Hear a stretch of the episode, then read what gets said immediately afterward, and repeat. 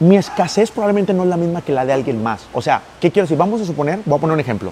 Una persona que no tuvo una figura paterna. Ajá. Por lo tanto, tiene una necesidad de escasez de que siente que necesita la aprobación de la figura paterna.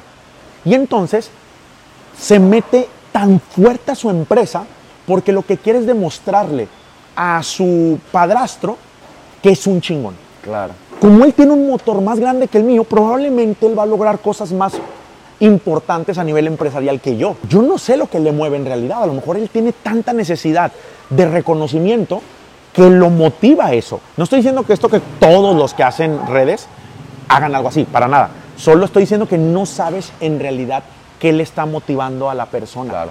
Y, no- y como no lo conoces, pues lo juzgas como que está mejor o peor que tú, pero yo no creo eso.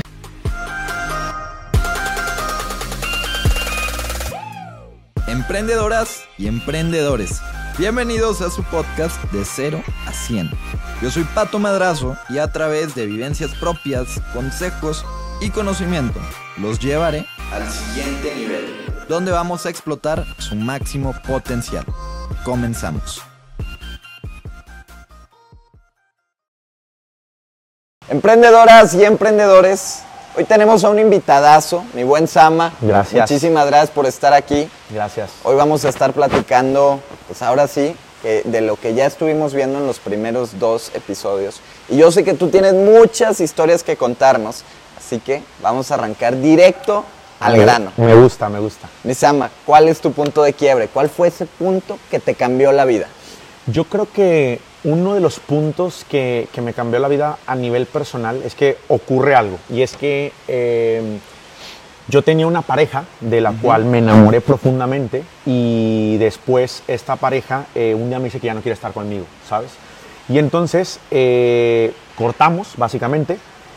Y cuando cortamos, yo me deprimo, güey, feo. O sea, feo, feo, feo, feo, feo, feo, feo.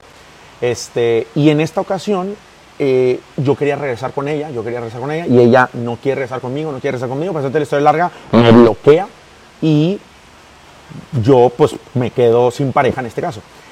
Cuando empiezo a hacer una introspección, güey, yo previamente a cortar esta relación, yo había tenido un negocio en Cancún eh, Ok. muy grande, gracias a Dios allá que tuvimos, y en ese momento me hice pareja de ella. Yo creo que uno de los quiebres más importantes que yo descubro es que yo empecé un trabajo personal conmigo muy fuerte. ¿Por qué? Porque yo empecé a creer en algún momento que el valor de una persona, tanto mío como externo, tenía que ver con cuánto éxito económico pudiera tener. ¿Ok? Cuando yo tuve éxito económico, sentía que entonces podía estar con ella, porque era, era- era- es o era, bueno, no es, porque soy viuda, pero es muy guapa, tiene un cierto estatus, bla, bla. Pero nunca me di cuenta, bro, que esa mujer no era para mí en ese momento, porque la, des- la forma en la que yo la busqué y la decidí y todo, siempre fue desde una, ¿cómo le puedo llamar? Como estas veces que tú solo quieres algo por tu ego, ¿sabes? O sea, como Wow. por, quiero tener algo para ver cómo me van a ver los demás. En ese momento, yo tuve un quiebre fuertísimo en mi vida. Fuerte. O sea, ¿qué quiere decir? Empecé a decidir las cosas que quiero, pero no por ego o no Por por, aparentar. o por aparentar, exacto.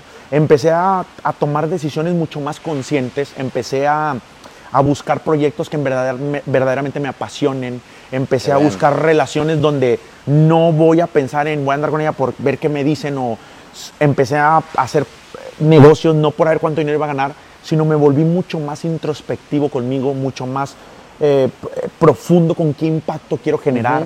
Y yo creo que es uno de los quiebres más grandes. O sea, resumido, fue una depresión muy fea porque yo sentía que si no me veían con ella, mi valor se pierde completamente. Qué duro. A nivel relaciones, pero lo mismo ocurre a nivel profesional, a nivel eh, personal. Ay, ¿Con quién me voy a juntar? Dejé de jugar el juego de aparentar. Y yo creo que es uno de los quiebres más bonitos que he tenido en mi vida, que sigo queriendo llevar este mensaje, porque sigue habiendo mucha gente. Yo hago redes sociales. Claro. Lo puedes hacer para tomar, para ver cuántos likes me dan, para ver qué tan viral me vuelvo. O yo nada más quiero las, las redes para ponerle un altavoz a este mensaje. Para comunicar. para comunicar, porque genuinamente creo que les da paz a la gente. Buenísimo. Y es- se volvió ese mi propósito. Entonces, me, me gusta, trato de, de- de juntarme y colaborar con gente que está en el mismo canal que yo, no pienso en cuánta gente me va a ver. eh, Buenísimo. Y creo que ese fue un, un tema que, que- que- que fue cambiando mi vida. Qué chido. Wow. Sí, estuvo, estuvo interesante. Aunque es un proceso sumamente doloroso, ¿eh? Totalmente. Eh, creo que es un y- tema doloroso. Y, y lo que me gusta mucho es que nos hayas dado la oportunidad a todos nosotros de, de escucharte. Creo que es Gracias, algo súper deep. Que a partir de un corazón roto te has dado cuenta, porque tal cual así Sí, sí, fue, sí, tal cual.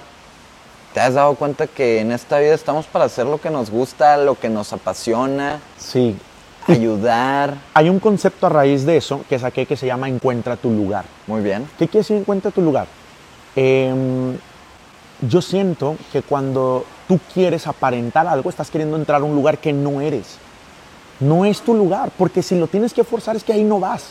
¿Y cómo, y cómo te das cuenta de eso? ¿Cómo tú te diste Muy cuenta, buen Sama, punto. que Te- en, eh, estás con personas que no vibran igual que tú, no comparten las mismas ideas, los mismos valores? De repente siento que puede ser un poquito complejo. ¿Cómo tú lo encontraste? Primero que nada, te vas a dar cuenta que tú te sobreesfuerzas por pertenecer a algún lugar o por lograr algo que no va. O sea, eh, te estresas mucho, Te desgastas. te desgastas, Sí. este, estás preocupado todo el tiempo por cumplir las expectativas de alguien, este, estás en estrés o todo lo contrario, estás en una cierta depresión porque a lo mejor no te aceptaron, no te X. Este, entonces, yo creo que primero te vas a escuchar que no estás bien tú, estás con ansiedad. ¿Cómo se va a manifestar la ansiedad? Estás comiendo a lo güey, este, te empiezas a trabajar demasiado, empiezas a eh, querer forzar las cosas con mucha gente, eh, escribirle a colaboraciones cuando, a ver, güey, tranquilo, porque lo estás haciendo como desde una escasez,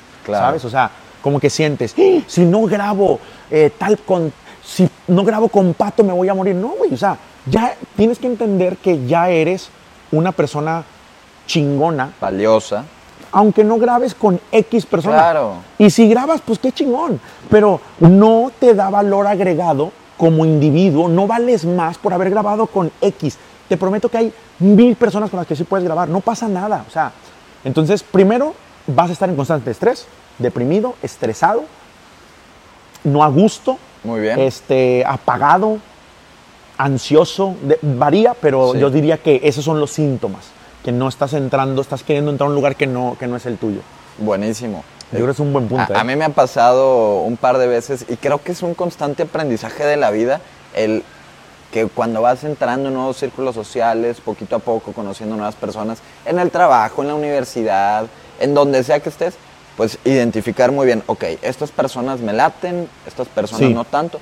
¿Tú cómo le haces, Sama, para identificar a esas personas pues, que te ayudan, que te suman y que a fin de cuentas te están ayudando a acercarte más al objetivo de vida que tienes? Hago esta pausa para recordarles que las inversiones son el medio por el cual podemos hacer crecer nuestra libertad financiera de manera exponencial. Es muy importante invertir solo con plataformas y brokers que sean seguros, 100% fiables y que te apoyen en caso de cualquier problema. OctaFX Forex Broker es un broker global con más de 11 años de experiencia y trabaja en más de 100 países de todo el mundo. OctaFX tiene las mejores condiciones de negociación en el mercado, no hay comisiones y no hay cargos ocultos en los retiros y depósitos. En la app de OctaFX Trading, de muy fácil uso, puedes practicar una cuenta demo, participar en concursos y tener siempre el apoyo del equipo de OctaFX. Si te registras con el código promocional MADRAZO, obtendrás un beneficio de 100% que duplicará tu primer depósito, por lo que 100 serán 200. Es un muy buen comienzo.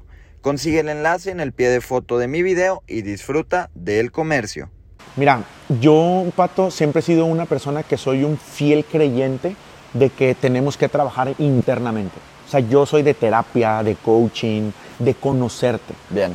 Soy un fan de eso. O sea, Eh, soy, y, y hasta eres coach. y yo hago coaching y tengo una empresa de eso precisamente. Ujú. Por eso ahorita platicamos de eso. Pero, ¿por qué digo esto? Porque tienes que aprender a escucharte. Yo a veces le pregunto a la gente, ¿cómo te sientes? Y me dicen, no sé. Bien, No, bien. o bien, o siempre bien. A ver, tenemos que saber identificar cómo nos estamos sintiendo, ¿sabes? Entonces, eh, el primer paso es ese. O sea, yo estoy con X persona y lo primero que empiezo a sentir es, ¿qué estoy sintiendo? O sea, siento una necesidad de querer agradarle o quedar bien con él, entonces esto no es un buen síntoma para mí. Bien. porque la relación no está siendo equilibrada. Este, hoy platicaba con un gran amigo, es un gran empresario aquí en Monterrey. Desayuné con él ahorita antes de estar aquí y me decía, este, Sama, yo, yo me, me habló una amiga, me dice, y me, me dice, oye, este, ¿nos puedes prestar eh, la quinta que tienes para, utilizar, para hacer mi cumpleaños? Ah, y por cierto, puedes venir. Y entonces él dice, yo me doy cuenta que, que esta persona no necesariamente me invitó a su cumpleaños, ¿sabes? Eh, me invitó porque tengo la quinta, por así decirlo. Entonces, ¿qué quiero decir con esto? Todos sentimos, aunque nos hagamos, sentimos quién está con nosotros real y quién está con nosotros por conveniencia. Siempre lo sabes. Si te escuchas, tú lo sabes. Bien. Entonces, creo que es la manera en la que yo me empiezo a dar cuenta. Ahora, eh, hay relaciones que son profesionales. Oye, yo contigo, pues te compro esto y me compras esto y listo, no pasa nada. El tema está en que yo creo que vas a conectar mucho más si tus relaciones profesionales también le puedes poner un lado personal. Claro. De hecho, historia interesante, no sé si sepas este dato, A ver. que este Tim Cook, creado, eh, CEO actual de Apple, estuvo dispuesto a donarle su, una parte de su riñón a Steve Jobs cuando estaba enfermo. Wow. Entonces, un dato que yo siempre me gusta poner como ejemplo, porque a veces voy con empresas, que a lo- por lo que yo me dedico, y me dicen, no, es que nosotros no nos queremos meter en lo personal. Como si la parte profesional estuviera negada a la parte personal. Yo creo, Pato, que la parte personal, cuando la logras conectar con una persona, estás conectando con su esencia, es un humano, al final de somos, cuentas. es que somos humanos. Somos Esa eso. es la cosa, sí. Sí. Si, si nos quieren ver como robots, pues está mucho más complejo porque no lo somos. O entonces solamente te utilizo como un material para yo lograr mi objetivo. Y se me hace un poco... De- no... de- desde ahí toda la cultura empresarial, Exacto. del negocio, pues está mal, porque a fin de cuentas somos personas y hay que. Siento que eso es del- de 1940, Sí. donde la gente se le veía como, como una herramienta meramente. Y creo que hoy se ha dignificado mucho más el trabajo y creo que es importante ver que hay una persona detrás de eso. Entonces creo que se me, hace, se me hace fundamental. Oye, yo te quiero hacer una pregunta, este, porque también me sirve a mí. ¿Tú cómo lidias o cómo, cómo, cómo, qué tan importante tú consideras que es el trabajo personal o interno, si lo quieres ver así, para un emprendedor? Hombre, demasiado, ¿Sí? Sama. Yo, yo me considero una persona que trabaja mucho de forma introspectiva. Que sé que día a día la riego. O sea, hay todos. aprendizajes. En, en vez de empezar a ver eh, que son errores, los empiezo a ver como aprendizajes y digo, a ver, por decir, ahora que ya estamos empezando octubre, ahorita estamos grabando Sí. esto en octubre, Primeritos de octubre. pues hago una reflexión de mi mes de septiembre. Así Claro. no, no es como que me ponga a escribir, de repente sí escribo, la verdad, de repente escribo, no es como que habitual. Pero empiezo a hacer una reflexión mía. Y digo, a ver, ¿qué fue de septiembre? ¿Qué me gustó y qué no me gustó? Ok, estuvo padrísimo las relaciones que hice laboralmente, los viajes, me fue bien en esto, pero ¿en qué no me fue bien? No, pues no pude convivir tanto con mi familia porque no estuve tanto en casa, no pude convivir tanto con Ok, Ceci porque claro. no estuve aquí en Monterrey. Claro. Entonces empiezo a encontrar un balance, ¿sabes? Me gusta. Es, es encontrar ese balance y yo soy una persona que, que me considero y lo digo siempre, humano antes que emprendedor. Qué bueno. no, no soy perfecto y hay que ir puliendo esta parte humana para poder sobresalir Sí. en el lado de negocios, a mi gusto. Ahorita mencionaste algo que, que- que se me vino a la cabeza. Hay un libro que yo leí, que es otro de los quiebres que tuve, por cierto. Ok. Y es reciente. De hecho, no lo he terminado de leer todo ahorita. Eh, se llama Escasez. Muy y es, es un psicólogo eh, de Harvard con un economista de Harvard, eh, hindús creo que son, que estudian cómo funciona la escasez a nivel mental. Y básicamente, mm, eh, breve historia, se estudian otro libro que se llama Hunger, que estudió la inanición. La inanición es el estado crítico de hambre de una persona. Es, es el típico esto que ves en África, el hueso, o sea, esto, ¿no? Entonces, ellos lo descubren, los gringos lo descubren, si lo quieres ver así, o la primera vez que lo estudian, lo estudian después de la Segunda Guerra Mundial, Muy para duro. descubrir qué pasa con el cuerpo humano y cómo, cómo poder em, curar este tema, porque eh, te encuentras una persona en inanición, ¿cómo lo alimentas? O sea, le das mucho de golpe, poco a poco, eh, te vas jugo por jugo, X. El punto es que hacen este estudio físico que ahorita es irrelevante, el punto es que también observan que hay cambios mentales en las personas después de haber hecho el, este experimento, ¿no? Ok. Y uno de los cambios más importantes que hubo a nivel mental es que la gente, después de este estudio, se empezó a dedicar a cosas que estaban relacionadas a la comida. Se volvieron restauranteros, se Wow. volvieron chef, leían el menú mucho más tiempo. El punto del experimento te deja un mensaje importante. La mente se enfoca considerablemente y poderosamente en lo que considera que es escasa. Ok.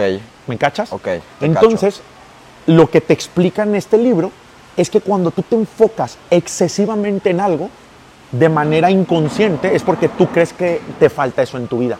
Y al enfocarte en eso, pasan dos cosas fundamentales. Primero, descuidas todo lo demás, se llama visión de túnel.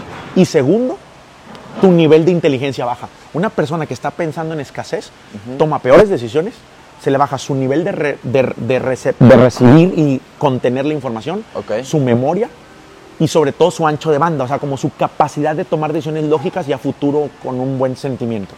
Entonces, ahorita que mencionaste eso, creo que a los emprendedores nos pasa mucho eso. A veces por esta hambre de éxito que traemos, esta hambre económica que traemos, hace que nos enfoquemos en algo, pero Y muchas veces tomamos, te descuidas físicamente, descuidamos a gente importante para nosotros, este, tomamos decisiones muy tontas, este, que yo creo que es importante ponernos a reflexionar cada mes, como lo que tú dijiste, Sí.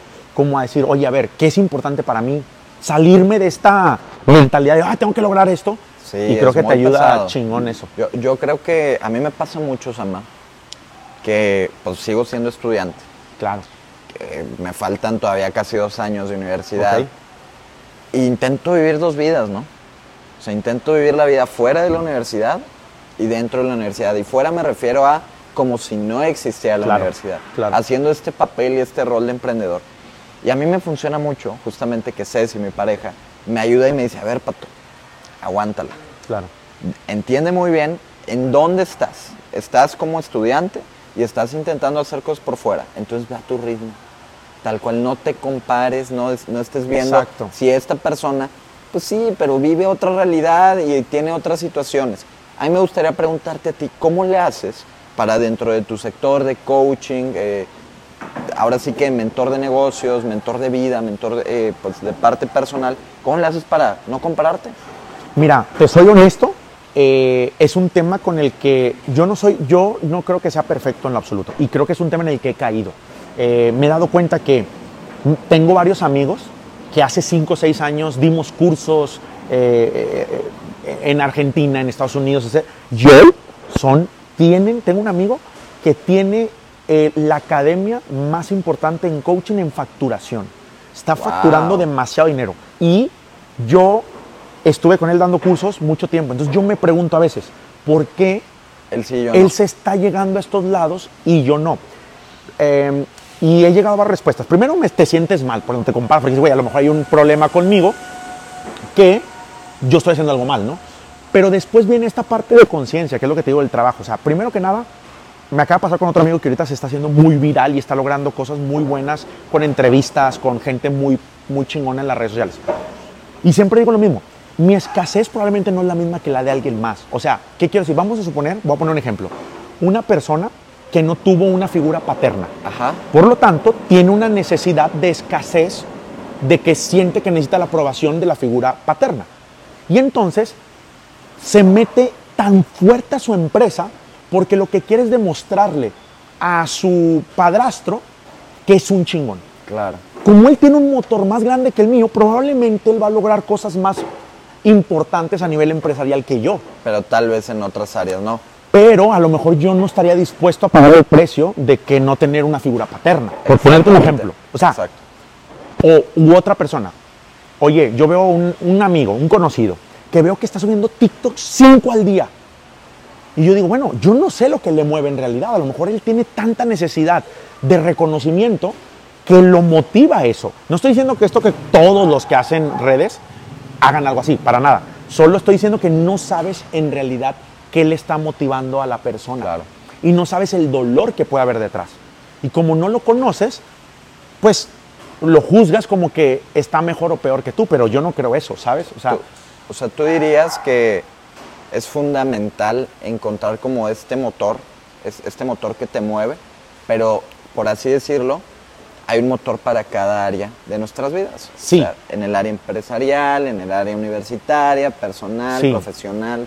y lo que te quiero decir es que el motor de alguien puede ser llenar un vacío y por eso Sí. logra tanto. Claro. Y, y eso no necesariamente le hace llenar el vacío. Entonces, aunque la gente a veces tiene los resultados, tiene el dinero, tiene los seguidores, tiene la empresa grandísima, a lo mejor sí sienten súper vacíos. Pero eso lo he visto muchísimas veces. No quiero que me malinterpreten y que diga, ay, entonces no logres nada. No, pero hay una frase que se me hace muy cierta a raíz de este libro de escasez que te dije que leí, Ajá. que dice, eh, abundancia es aquel que necesita menos. Entonces ahí fue la primera vez que yo me cuestioné en mis, tengo 30 años, de hecho fue este año, fue la primera vez que yo me cuestioné si querer alcanzar todo era lo mejor. Porque dije, bueno, a lo mejor está viniendo de una herida completamente mía, de una escasez mía, y lo que te explica el libro es que la escasez nunca termina aunque llegues, nunca. Pero no lo descubres hasta que llegas. Es irónico Ok. y paradójico. O sea, digamos, mi- mira, siento, siento, me, me estoy sintiendo bastante relacionado con esto.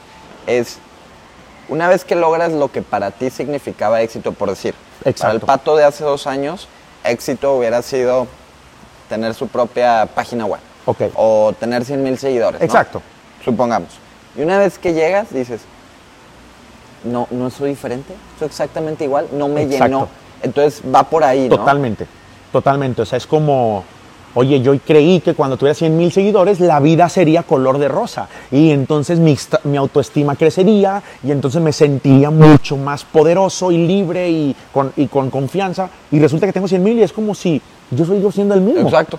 Sí, eh, ubicas la palabra de, digo la palabra, la película de Soul, ¿nunca la Soul. viste? La, la de Disney. La de Disney, Sí, sí, sí. Pixar, no me acuerdo quién es, pero sí. Básicamente, el tipo quiere tocar en el mejor bar de todo Nueva York. Y cuando toca, la primera vez, es, es un grupo que toca en ese bar todos los días. Y sale y la, guardia, la, la que es el guardia, o la, es una mujer, pero la guardia de allá afuera le dice, súper felicidades, mañana vas a hacer lo mismo. Y entonces el tipo se queda pensando como, wow, nunca pensé, tanto lo deseé, que ya que lo hice, mañana voy a hacer lo mismo, y pasado lo mismo, y pasado lo mismo. Entonces se va esta ilusión como el arco iris que tú creías que ya iba a estar. Me encanta. Entonces la gente que dice, yo cuando tenga una startup de no sé cuánto, ahí voy a ser feliz. Súper, hazlo, veamos. Yo no creo que por ahí es, porque yo ya lo hice. Pero cuando estás más chavo, tienes 25, 22 años, así, siento que todavía no lo entiendes, al menos de que escuches a la gente mayor. Hazlo, lógralo, oja- ojalá que lo logres, Y ahí te cuenta. cuestionas y entonces empieza tu trabajo interior. Y, y entonces, si Está muy no- interesante ese tema. Está súper muy. ¿eh? interesante. Entonces, si el objetivo es este que estamos diciendo, pues, no sé, lo de 100 mil seguidores, la startup, todo eso, no es, ¿cómo si lo encuentras? ¿Tú qué dirías? Es irónico, o sea, porque también decir, entonces ya no hago nada, me quedo sentado. Exactamente. Tampoco. La ironía es conseguir los resultados sabiendo que el resultado no te va a dar la satisfacción que tú quieres. Ok. Qué loco, ¿no? O sea, lo repito, conseguir ponerte metas. Oye, quiero llegar a 200 mil seguidores. Échale todas las ganas. Súper. Pero lo que te va a hacer la plenitud, va a sonar súper cliché, pero te juro que no tiene nada de cliché, es el autoestima y la confianza interna que se crea en ti al lograrlo. Está padrísimo. Eso es lo que te genera esta...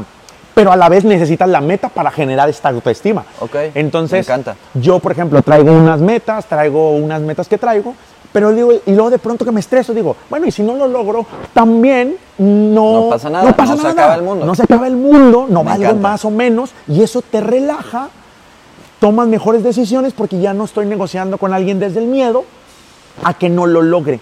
Cuando tú tienes tanto miedo a que no se logre, eres mucho más reactivo. Lo que dice el libro, baja tu, tu ancho de banda. Y puedo ne- negocias peor.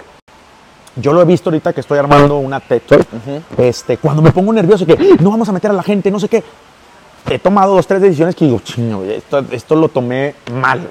Por, por mi miedo de que no fuera a meter gente, es un ejemplo. Y cuando veo y que hay miles de estrategias más, ya negocio muy diferente. Entonces, este, creo que ese es un tema bien interesante. Todo sale a fin de cuentas. To- totalmente. Yo es algo que, que siempre remarco. Y si no sale, perdón que interrumpa, vas a aprender algo, lo cual es perfecto. Exactamente, así pasa, o sea, creo que es muy común ahorita el vivir el síndrome del impostor, el decir, a ver, estoy logrando esto, porque en realidad hay que admitir que el Internet, redes sociales, te ayudan mucho a lograr ciertos objetivos. O sea, estamos yo creo que en, en la mejor década, en el mejor siglo para hacer business, porque es mucho más fácil. En vez Sí. de tener que abrir ahorita un local, Claro. puedes abrir un negocio por internet. Y probar a ver si hay clientes. Exactamente, no necesitas invertir tanto, puedes Sí. ir calando. Entonces, pues muchas veces decimos, no, eh, no lo merezco, no merezco el éxito o eh, ¿será que sí soy capaz? no voy de a lograrlo? poder, exacto. Sí. Este, yo creo que la gente, y yo también, yo también caigo en eso muchas veces, ¿eh? yo no me quiero pintar para nada de que soy el experto con... Yo vivo lo mismo. Yo creo que, le decía a Laura y mi novia, tengo los mismos miedos de ahorita hace seis años. O sea, solo que escalan. Como que antes lo sentía para hacer un evento de 50 personas, bueno, ahora de 5,000, 600 o 1000. 500. O, exacto, o sea, Claro. y vas a sentir el miedo cuando haga el primer de 5000. Pero es el mismo. Miedo a fallar, miedo a que las cosas no salgan, miedo a que eh, las cosas se empeoren, miedo a que no vendas, miedo a que. Me encanta lo que dices. Me, me encanta lo que dices porque no sé si conozcas a, a ver si nos estará viendo al buen Paco Benítez. No lo conozco. Lo- fíjate que lo he visto, sí lo ubico, pero porque es amigo de algunos conocidos, pero no, no tengo la. Él, él es un tipazo, de verdad. Este, buen amigo. Me dice en un en una entrenamiento que me Sí. estuvo dando. Dice, bueno, más bien yo le hago la pregunta, oye Paco, la neta es que a mí me gusta mucho hablar en público, me gusta sentar, eh, pues pararme, platicar, decir, expresarme, pero no te voy a mentir, me da nervios, güey. Claro, Al principio, claro. honestamente, al principio los primeros eh, cinco minutos de la plática estoy algo tenso y ya de- una vez que empiezo a desarrollarme súper aflojo. Me dice, Pato, pues ¿qué crees? güey? Yo también. Y es totalmente normal Claro. porque tu cuerpo tiene una reacción que es ahora sí que pues, Química no, no me acuerdo cómo me la pintó Sí. y cómo me dijo. Me dijo, es normal. A fin de cuentas te estás intentando proteger ante un riesgo que es pararte ante 500 personas Claro. y así lo ve tu cuerpo. Entonces no le tengas miedo al fracaso también y vas a empezar a relajarte mucho más. Es normal que, que dentro de todo vivamos un poquito presionados o tú dirías que no. No, es, es bueno. Eh, lo que yo le decía, o sea, a, a, a Lauri, o sea, le digo, me doy cuenta que, a ver, pude no haber hecho estos proyectos, nada más que no hacerlos no te desarrolla. Es como ir al gimnasio. A ver, es bueno agarrarle la pesa y, y claro, tienes que llevarlo al fallo. Claro, métete a proyectos, claro, o sea, comprométete a cosas, ponte metas de ventas, este, págate una renta más grande para expandir el negocio. Claro, todo eso es bueno, es sano. Forzarte. Es bueno forzarte porque estás rompiendo el músculo interno. Lo que no es, a ver, no creas que el hecho de que lo logres sí te va a gustar y es una felicidad momentánea. O sea, cuando yo haga, tenga 100 mil seguidores, por ejemplo, se va a sentir cool, qué chido, pero no te va a durar toda la vida. No es como, oye, 10 años pues, pero yo logré 100 mil seguidores hace 9 años. O sea, ya, tú hazlo- nosotros terminamos la, la prepa, ni nos acordamos, pero en ese momento el enfoque era terminar la Claro. prepa y El examen final. el examen final y la graduación y también y te pero Claro, hoy claro. nadie está diciendo oye yo termino la prepa da igual ya es irrelevante se va a acabar next entonces yo, yo creo que va a haber diferentes picos, diferentes montañas Sí. a lo largo de nuestra vida. Y una vez que la logras, no sé, la de. Es más, te- lo voy a relacionar mucho con las carreras. A mí me gustan mucho las carreras Ok. tal cual. de carros Eh, no, de maratones. ah ok ok ok, ok. Entonces yo empecé, me acuerdo mucho con un 5K. Claro Lo hice dos, tres veces y dije, oye, me gustó volteo para arriba y 10K. Vamos a probarlo. Me preparo, llego al 10K. Otra vez corro tres, cuatro Ajá. veces 10K y digo, déjame para arriba. subo pues, Del 10K, que es ¿qué 21? va? 21. Sí, 21. Veo el 21 y digo, me pues lo va. Corro 4, 5, 21 y digo, pues ¿qué hay arriba? O sea, siempre tener esa hambre, esa ambición de, de Claro. más. Hasta que llegué al 42 y dije, wow. Y entonces me encanta mucho lo que dijiste a- eh, hace unos minutos, que fue cuando volteas hacia atrás, dices, órale, ya lo logré. Y empiezas a ver metas más altas, Claro. como, como lo de los eventos. Empiezas con 50. Con 50. Ahora son 100, 200, 300 y 500, vas mil, subiendo. Y así vas. Y, y estás haciendo tu carrera. O sea, este.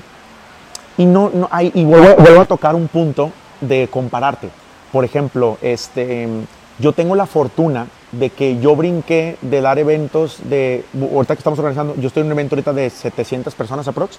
Y probablemente, si todo marcha bien, no quiero decir, o sea, no quiero, ¿cómo se dice? Es que tengo la, la idea de que a veces de que cuando hablas de algo que no está hecho, Ajá. como que se puede... Yo soy igual, yo soy igual. Pero bueno, ha- hay un proyecto que probablemente me haga brincar a una escala mucho más grande. Ahora, alguien puede decir, "¡Ah! ¿cómo Samael pasó de 700 personas a X cantidad? Que todavía no está hecho, quiero aclararlo, ¿eh? Pero se puede hacer.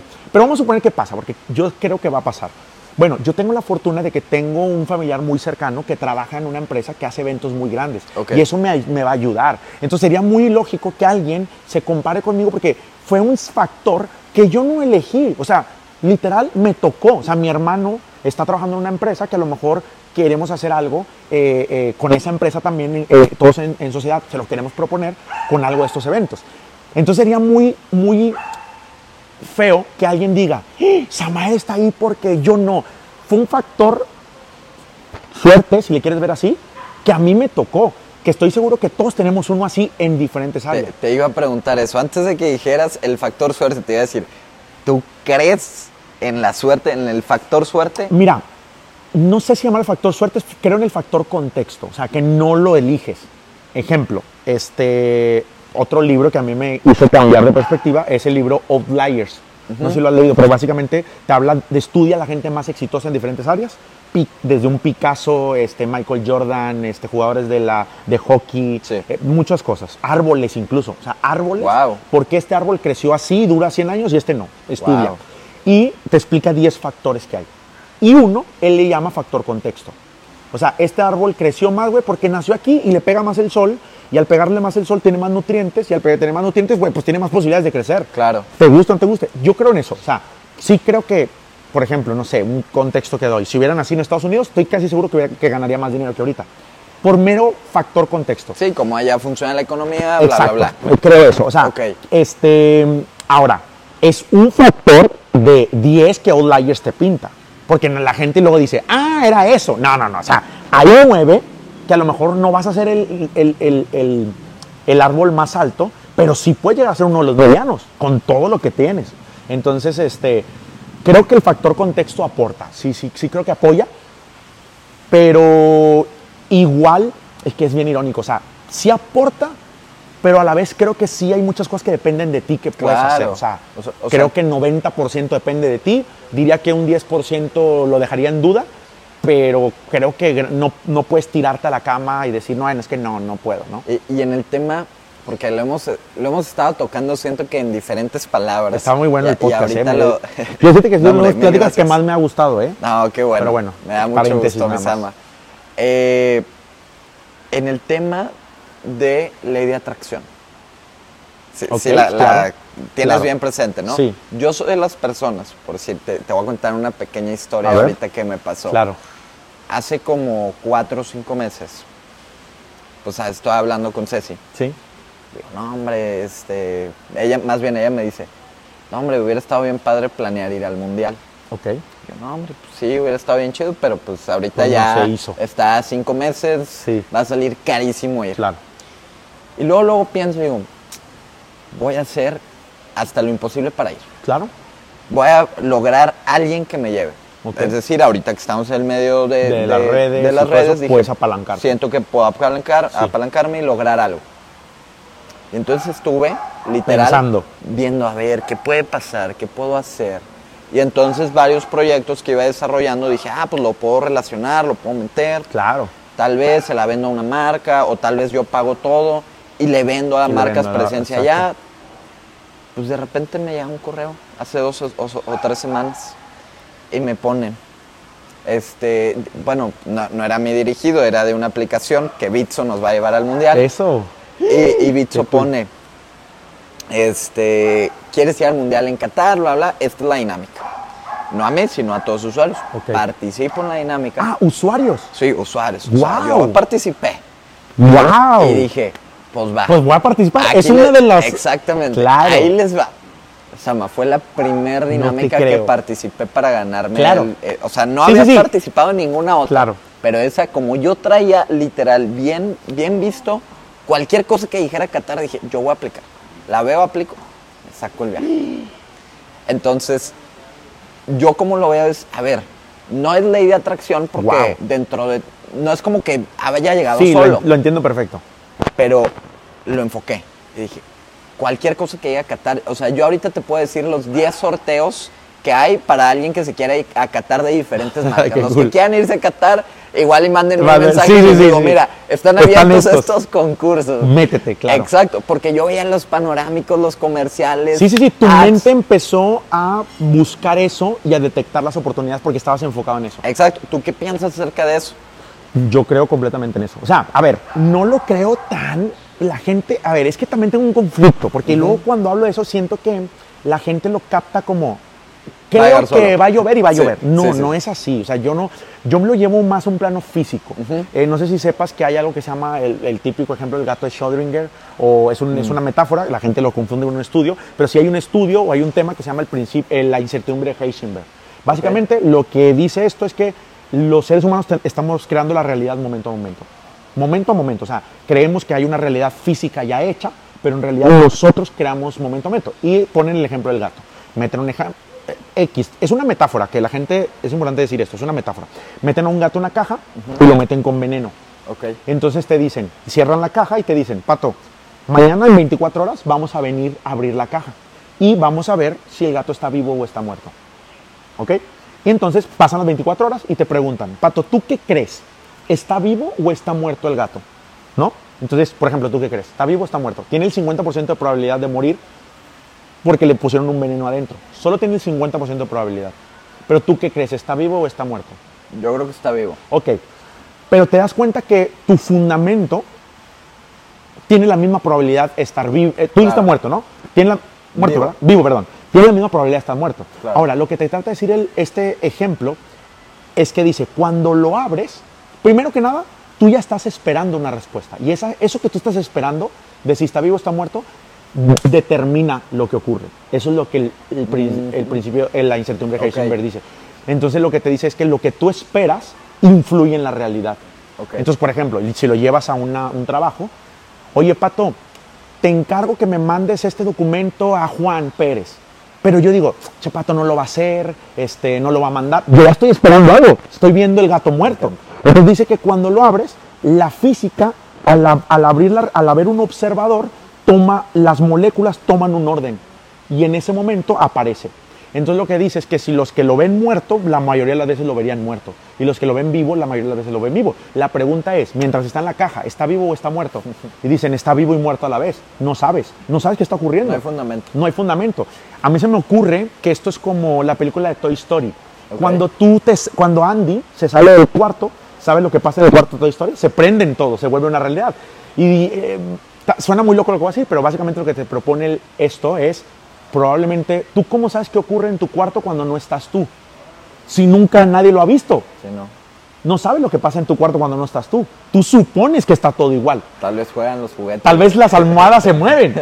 Ese es el punto. O sea, de hecho, es real. Eso no está comprobado. Claro. O sea, no está comprobado. Como no hay un observador, ¿cómo lo, cómo lo, lo, lo prueba? Entonces, bueno, a lo que voy, la ley de la atracción funciona algo similar. O sea, al momento que tú le das un, una idea se mete en tu cabeza, algo empieza a ocurrir, empieza a gestarse algo en el mundo. Yo sí creo eso. Pero no es tan literal de crees en esto y ya. O sea, tiene que haber todo un trabajo, tiene que haber ciertas cosas, eh, tiene no, que no ver. es como, me quiero hacer millonario, quiero ser millonario. Y ya. Ah, sí, bro. Aquí están los Y millones. también tú puedes decir, lo quiero, pero de fondo no lo estás sintiendo. Entonces Claro. eso ya no hay una conexión que realmente eso se vaya a gestar. Me encanta. Este, Es- es- eso el fondo. Para ir cerrando, mis amas. sí. ¿Cuál es tu fondo? Mi fondo yo creo que es eh, volverte una mejor persona. Qué chido. Convertirte en una mejor versión de ti y que entiendas que tú creas tu vida. O sea, en gran parte la creas, la estás co-creando y la gente se le olvida ese poder y lo que nosotros creemos influye directamente con lo que empezamos a, a crear, a, lo- ¿no? a lograr. A lograr. Cada decisión te acerca o te aleja más de tu vida, a fin de cuentas. To- ya, totalmente. Ya sea para bien, para mal. Yo, yo soy una persona fiel creyente de que cada acción es, es para bien, que nos va a dejar un aprendizaje y pues día a día somos una mejor persona. Sí, y, y al momento de tú creer eso, tú que- creas una vida que es así. Pero hay gente que está creyendo, no, esto no sirve para nada, no se puede, no voy a poder, no voy a no Claro. sé qué. Y entiendo que es difícil, pero mi invitación es a que, a que sigan trabajando en ellos, a que sigan eh, la terapia, el coaching, el leer. Que se la eh, crean. Que se la crean, que vean este tipo de contenidos porque te pone a reflexionar, te pone a pensar diferente y creo que eso es lo, lo interesante. Crean Satori. Para, que, para tu gente, Satori es el momento donde la, le llaman los japoneses al momento donde tu co- conciencia se, se expande, crece, te vuelves una persona mucho más consciente. Eso es Satori. Sa- Satori, en otras palabras, lo que nosotros estamos buscando hacer pues, con este podcast es Exacto. justamente llevarlos de 0 a 100. Queremos Es- que alguien, exacto. Es lo mismo. Entonces, cuando tienes un Satori, el proceso en tiempo puede ser más rápido, que eso es muy interesante. O sea, alguien Sí. que se tardó 10 años en lograr llegar a un millón de seguidores, puede que una persona lo haga en un mes por un Satori, o sea, por Sí. algo, por, por cómo es su mentalidad y su conciencia. Y este, y este es justamente nuestro objetivo. La verdad Exacto. es que Sama, qué buena plática. Qué buena plática, güey. Le Eh, podríamos dar dos horas. Podríamos seguir- dar dos exacto, partes, ¿eh? Te, iba a decir estamos- sí, justamente sí, sí, lo eso. deberíamos de hacer. Podríamos seguir aquí Te, bastante te- te voy a invitar a mi podcast, me encantaría que vengas Me y, encanta. y continuamos la charla por Me ahí. superlate. ¿Va? Así lo hacemos. Sama, algo que le quieras decir. Yo sé que está muy, muy cliché también y medio parecido a, a lo que se hace al final de un podcast, pero a mí me gusta no decir dale un consejo a la cámara a las personas, sino si algo le quieres decir a todas las personas que nos están escuchando que traigas dentro, pues adelante. Lo voy a dejar pensando. Lo voy a hacer una pregunta. ¿Qué es lo que pretendes que en tu vida está bien, que sabes que no está bien? Ahí te dejaría pensando, para que hagan un Satori. Me encanta. ¿Va?